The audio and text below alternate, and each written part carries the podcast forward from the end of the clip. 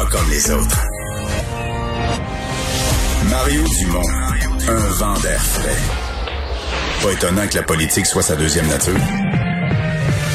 Vous écoutez Mario Dumont et Vincent Dessureau.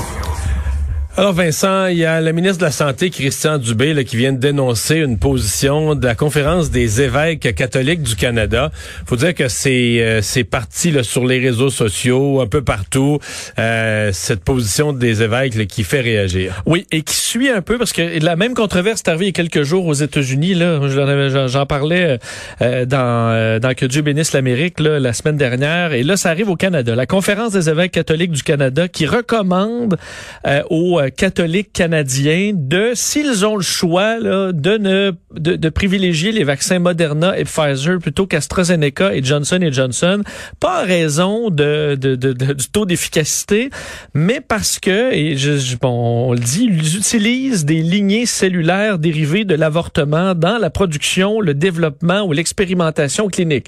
Euh, tout ça, c'est vrai. En fait, faut dire que même Moderna et Pfizer, là, euh, les recherches de base, c'est fait sur des cellules clonées de euh, d'un fœtus datant des années 70 ça remonte là des décennies et des décennies. Donc c'est pas on n'utilise pas des, euh, des, des fœtus avortés pour faire des euh, ce sont des cellules clonées depuis des décennies. Alors on est infiniment loin de ça. Tous les, les quatre vaccins ont eu un lien. On est assez loin que ça a plus rapport vraiment là. ben Selon moi, ça n'a plus rapport. Selon euh, le Saint-Siège euh, et Vatican, on disait que, bon, dans le cas de Moderna et Pfizer, on les utilise pas dans la production. On, les, on s'en est servi uniquement dans la recherche. Donc, on dit, le pape dit, c'est assez lointain pour que ça pose pas problème. Par contre, AstraZeneca et Johnson Johnson, dans la production, on a besoin de ces cellules-là clonées. Donc là, ça crée un malaise de sorte que la conférence des évêques dit euh, qu'on, euh, si on a le choix, on devrait avoir euh, les deux autres. Si on n'a pas le choix, ben là, on peut se permettre de prendre l'autre. Non, mais c'est comme si c'était pas assez compliqué de même. Là. Ben c'est ça, parce que là, t'embarques. D'ailleurs, on s'entend Christian Dubé, le ministre de la Santé, il y a quelques minutes a réagi, a fermé, je pense pas mal la porte. Je dénonce vigoureusement cette déclaration de la Conférence des évêques catholiques du Canada. J'invite tous les Québécois à se fier à nos experts et à ceux de partout dans le monde. Tous les vaccins que nous administrons sont efficaces. Euh, il y a quand même eu des positions plus extrêmes. Je vois aux États-Unis des organisations religieuses qui disaient euh, faut pas euh, allonger sa vie sur le dos d'enfants assassinés. il y a eu des discours extrêmement violents aux États-Unis. On n'est pas là au niveau des évêques catholiques, mais c'est que si on embarque, tu sais, parce que sur chaque si tu t'embarques dans les décisions religieuses, ben là, pour l'efficacité, tu peux dire, ah, ben moi, je suis catholique, je veux pas l'AstraZeneca, moi, je veux, euh, non, pour d'autres raisons. Ça, oublie ça, Et là, euh, ça, finit plus. Je pense qu'on ferme la porte assez clairement à ça aujourd'hui pour Christian Dubé. Et redisons-le, mais euh, si vous êtes dans la région de Montréal, là, euh, c'est vraiment pas difficile d'avoir un rendez-vous pour se faire vacciner. Non, vous pourriez mettez vos bottes, allez-y, parce que sur le site le Clic Santé, si vous allez, en fait, mettez vos bottes, allez-y, mais prenez un rendez-vous. Oui, oui, prenez un rendez-vous. Tout à fait. Faut le dire, prenez un rendez-vous, mais euh, vous allez pas tarder. Il y a des, des milliers de nouveaux rendez-vous qui ont été ajoutés pour les 70 ans et plus à Montréal avec l'arrivée de, allé de, de cet après-midi. Tu peux avoir un rendez-vous ce soir. Ben, en fait, j'avais un problème parce que, admettons, il était 15h32, j'avais un rendez-vous à 15h40, mais laissez-moi le temps de me rendre. mais euh, il y a des vraiment là de la, disponibilité euh, à Montréal et là euh, ben, il, va falloir fournir. Alors faut qu'il y ait des gens qui soient Mais là, tu dis à 15h32, on t'offre un rendez-vous à 15h40. Ce que ça veut dire Vincent, c'est que dans les faits, il s'est pas pris ce rendez-vous-là. Il, a été perdu. Oui. bon, je dis pas que les doses sont perdues. Je suppose qu'à la fin de la journée, on les laisse dans le frigo pour le lendemain et tout ça, mais c'est comme si à Montréal, on a présentement trop de doses. C'est-à-dire par rapport aux gens qui se présentent de deux choses l'une. Soit qu'on dit, OK, là, faut mettre la priorité sur Montréal, on met en place une machine de, de, de, de, mobilisation vraiment proactive pour informer les gens. Est-ce que les gens le savent pas? Est-ce qu'ils veulent pas y aller? Qu'est-ce qui se passe? Est-ce qu'on les rejoint pas dans leur langue? Peu importe. Mais sinon, pourtant, on vient de rajouter des centaines de milliers de doses pour des centaines de milliers de rendez-vous à Montréal, alors que les rendez-vous semblent pas se remplir, en tout cas, limite de pas se remplir. Ben, le problème semble pas être de manquer de doses loin de là. là. Là, en ce moment, ce soir, c'est de manquer de personnes. On manque de personnes à vacciner. Oui. Et on voit quand même que euh, la, vaccination s'accélère à Montréal. Moi, on se questionnait pour les régions, est-ce qu'on peut s'attendre à ce qu'il y ait euh, le même effet en région aussi et que rapidement on débloque euh, au fil des jours des nouvelles, des, des nouveaux rendez-vous? Faudra être à l'affût pour ceux qui n'ont pas encore leur rendez-vous, je pense. Des scènes euh, vraiment très émouvantes, en même temps dérangeantes. Euh, ça a été capté parce que la famille l'a souhaité. La famille, voulant témoigner de la situation, a demandé la présence des, des caméras de TVA. Mais une femme euh, malade, l'enfance terminale, qui faisait ses adieux. Oui, c'est une histoire vraiment, vraiment très, très touchante, très triste, là, dans une maison de soins palliatifs, la maison Solicane à Alma. Une dame de 66 ans seulement, atteinte d'un cancer généralisé, s'appelle Justine Bouchard. voulait voir sa famille, évidemment, euh, comme dernière volonté. Euh, et euh, on a dû la sortir à l'extérieur sur son lit d'hôpital pour rencontrer ses proches pendant une vingtaine de minutes. Si vous voyez les images ce soir, euh, vous voyez un micro de TVA, c'est pas la journaliste est allée se faufiler dans ce moment d'émotion. Tu le disais, c'est Madame Bouchard elle-même qui a demandé à ce que les médias soient, soient là pour livrer un message au gouvernement parce qu'elle trouve ça inacceptable de un de se retrouver dans le stationnement euh, ce dernier moment en famille et aussi en raison de la limite, parce qu'on la limite à 10 personnes sur sa liste de visiteurs. Elle a 12 frères et sœurs et c'est sans compter ses enfants, 6 petits-enfants. Donc, il a dû avoir une sélection extrêmement difficile des gens qui allaient lui faire ses derniers je adieux. Je pensais qu'en en, soins palliatifs, c'est peut-être le lieu, parce que les soins palliatifs, dans ce cas-là, ont lieu dans un centre hospitalier. Parce que généralement, en soins palliatifs, les règles sont beaucoup plus souples. Moi, je l'ai vécu dans les derniers mois, euh, alors qu'on était en zone rouge. Un décès en soins palliatifs. Et c'était, on, rentrait, euh, c'était vraiment plus souple. Oui, il y a un nombre de personnes à la fois, mais oui, ça me semble quand même beaucoup plus souple qu'ailleurs. Euh, des proches aussi qui sont passés par là récemment et a pas eu ce problème. Il y a toutes les mesures sanitaires dans la maison, de soins palliatifs, parce qu'il y a du personnel et tout ça. Mais une fois dans la chambre avec la personne, là, je veux dire, la personne est en soins palliatifs. Là, elle est là pour décéder d'une journée à l'autre. Je veux dire, on capote moins avec la COVID. on n'est pas en, si grande crainte. C'est une bulle à la fois. Il n'y a, pas de danger ben pour la personne qui, qui est sur le point de décéder. Effectivement, je vais vous faire entendre un extrait de cette dame-là, Justine Bouchard, et de son fils, Patrice Raté. Euh, C'était un peu plus tôt aujourd'hui. Ça n'a pas de bon sens. Puis, je suis dans ses derniers instants de vie dans quelques secondes, je suis plus là. Puis demander au monde de faire des, des efforts de même, là, ça n'a pas de bon sens. Oui, j'ai les aime, mes petits-enfants. Il est obligé, en 2021, voir ses petits-enfants dehors. De choisir dans la, famille qui, qui peut venir la voir, puis qui qui peut pas venir la voir. Ça marche pas, ça. C'est pas des choix à faire, ça. Et là là. Et plusieurs l'avaient pas vu depuis euh, le 25 décembre. Donc il y en a qui l'ont pas vu depuis le, le, mois le mois de décembre et euh, la famille qui estime que ces, ces règles là, sur les visites euh, manquent d'humanité. Alors qu'on peut faire mieux, on, on l'espère. Ben dans le domaine des soins palliatifs, de la fin de la vie là. Ben c'est ça, c'est quand les, les, quand la soin, les soins palliatifs, je pense que c'est plus facile quand c'est dans des maisons de soins palliatifs que quand on est en milieu hospitalier où là on est pris avec des a bien des choses qu'on peut qu'on peut reporter en disant les fera un souper enfin en gang, ça ça arrive une fois là. Ouais. ouais. Euh, Vote sur euh, le, le plan de sauvetage de l'économie américaine. Euh, Joe Biden qui a passé son plan. Oui, c'est quand même énorme. Euh, donc, ce plan de sauvetage de 1900 milliards de dollars qui est passé donc à la Chambre des représentants aujourd'hui. Approbation de, de par 220 voix contre 211. c'est une victoire pour Joe Biden en grande partie. Il faut dire qu'on avait laissé quand même des, des, des, parties importantes qui avaient été promises par Joe Biden, entre autres le salaire minimum à 15 dollars. On a dû passer par-dessus ça en raison, même pas en raison des républicains, en raison de démocrates plus conservateurs qui voulaient pas de ça. Euh, on a dû donc changer euh, quelques chiffres, ça et là, mais somme toute, euh, ça ira de l'avant. C'est un plan d'ailleurs qui été bien accueilli en bourse. On voyait les, les marchés qui étaient en hausse aujourd'hui. 1900 milliards, c'est le PIB de l'Italie, juste pour vous montrer l'ampleur quand même du plan de sauvetage qui est absolument gargantuesque.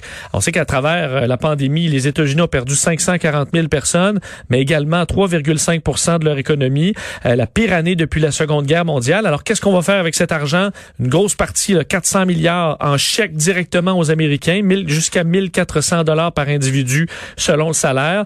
Euh, des mesures d'allocation de chômage aussi qui seront allongées. Euh, D'aide à certaines PME. Oui, des milliards pour euh, la vaccination, 50 milliards pour les tests, 126 milliards aux écoles pour s'assurer de de pouvoir euh, rouvrir malgré la pandémie. 350 milliards pour les États, les collectivités locales. Donc c'est euh, immense. Du coup, et ça a même été appuyé. On s'attendait avec le fait que c'est une version un peu réduite, que l'aile très à gauche du Parti démocrate euh, ben, commence à que ça fasse une petite guerre interne. Ça n'a pas été le cas. Bernie Sanders, même de son côté, a salué salué ce plan de sauvetage, tandis que du côté des républicains, ben, on dit que c'est trop gros, mal ciblé, que c'est des des plans là gauchistes qu'on a fait avancer euh, sans, que ce soit bien ciblé. Alors on verra la place qu'il aura dans l'histoire et l'effet sur l'économie, mais ça devrait donner un boost, du moins ah, pour un certain temps. C'est ça qui va être le, vrai test, parce qu'il y en a bien qui craignent qu'il y ait un effet inflationniste. Tout à fait. Les ben, économies... tu, tu lances tellement d'argent dans l'économie qu'il y a un point où tu crées euh, tu crées de, de l'inflation.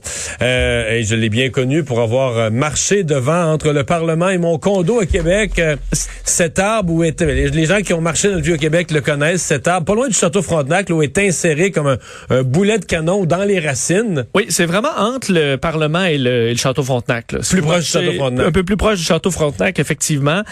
cet arbre a fait un l'orme au boulet. Là. Donc ceux qui ont circulé, vous avez peut-être déjà, euh, j'entendais des gens qui disent, j'habitais à Québec, j'ai passé là probablement mille fois sans m'en rendre compte, mais euh, moi je le remarquais tout le temps, un boulet qui semble un boulet de canon à l'intérieur d'un arbre. Donc comme si... Ça veut dire que la racine a grossi au-dessus, il est pogné dedans. Tout à fait. Euh, on peut plus ressortir donc ce, boulet-là. Il faut dire c'est que... c'est pas un boulet qui a été vraiment lancé par les armées britanniques, par les bateaux britanniques. Non, tout à fait, mais la, beaucoup de gens bon, ont cru ça au fil du temps, là, que c'était un boulet dans les, évidemment au 18e siècle lancé par les Anglais, qui est tombé dans l'arbre et le l'arbre a poussé autour. C'est pas ça. Par contre, l'histoire est pas nécessairement inintéressante. On voyait sur des photos datant de 1900 à Québec que le boulet était là. En fait, c'est pas une boulet, c'est plus une bombe qui était à l'intérieur. Donc, on mettait de la poudre et ça, ça pouvait exploser. Euh, donc, on le met, on l'avait mis sur le bord de la route pour euh, protéger des roues de carrosse. Alors, en 1900, il y a juste le boulet. Et donc l'arbre a poussé et a poussé autour, a fini par englober une partie de ce boulet-là qui semble-t-il n'est plus euh, en danger d'exploser. Pourquoi on va retirer donc ce... C'est ça, si tu me disais qu'il est plein de poudre et qu'il est un danger d'explosion, je vais te dire, on a vécu avec un, on a vécu avec un risque. à retardement. donc on n'en est pas là. Le danger, c'est que ce, cet arbre sur la rue Saint-Louis, dans un coin évidemment achalandé, euh, pourrait tomber à tout moment. on évalue une chance sur 35 que l'arbre là, dans l'année euh, s'effondre. Il est pourri. Il, est pourri à l'intérieur à 30 35 on dit à peu près à un, peu plus d'un mètre du sol. Euh, et c'est appelle ça la carie. Euh, des champignons, il n'y a rien à faire, il n'y a pas de traitement. Alors l'arbre, il va mourir, il va tomber tôt ou tard. Alors on avait prévu même à un certain moment un système avec des grands euh, poteaux là, pour, pour, le tenir, mais là ça devenait un peu ridicule et de toute façon il serait mort quand même. donc on va le couper. alors si vous passez par là, ça va être votre dernier au revoir à cet arbre là dans les prochains jours sera complètement coupé. Par contre, on va garder le la souche et le boulet pour en faire une œuvre d'art quelque part. Alors, il y a une artiste déjà qui a été choisie. donc on va l'enlever de là. On va l'enlever de là, puis on va faire quelque chose. D'ailleurs, il y a des euh, séances là de rencontres avec l'artiste pour essayer de voir qu'est-ce qu'on va faire avec l'arbre et le boulet. Euh, à suivre, il y aura un suivi quand même. Mais pour les gens de Québec, moi, c'est quand même mythique cet arbre-là. Ben J'étais bien déçu de savoir qu'il était euh, qu'il était pourri. Il y a un projet littéraire euh, qui risque de faire jaser. Hey, ça, je trouve ça vraiment intéressant. Un livre qui vient de paraître qui s'appelle Je vous pardonne tous vos péchés. Euh, en France, 40 prêtres dévoilent les petits et grands secrets de la confession. Hein? Alors, dans le, le, le, confessionnal... De façon nominale ou non nominale? On nomme, on, nomme, personne. Ben, on s'entend, c'est entre toi et le prêtre, là, les petits secrets. Mais sans qu'on donne de nom, ça peut être intéressant. Donc, on dit d'un, ça existe depuis presque depuis plus de mille ans, là, les confessions. On sait que dans euh, la religion catholique, on peut se faire pardonner à peu près tout si on le fait de la bonne façon. De quoi, Mario, on parle 70 du temps dans le confessionnal selon les 40 prêtres d'expérience? 70% du temps Sexualité. Sexualité. Ah, oui. 70% hein. du temps.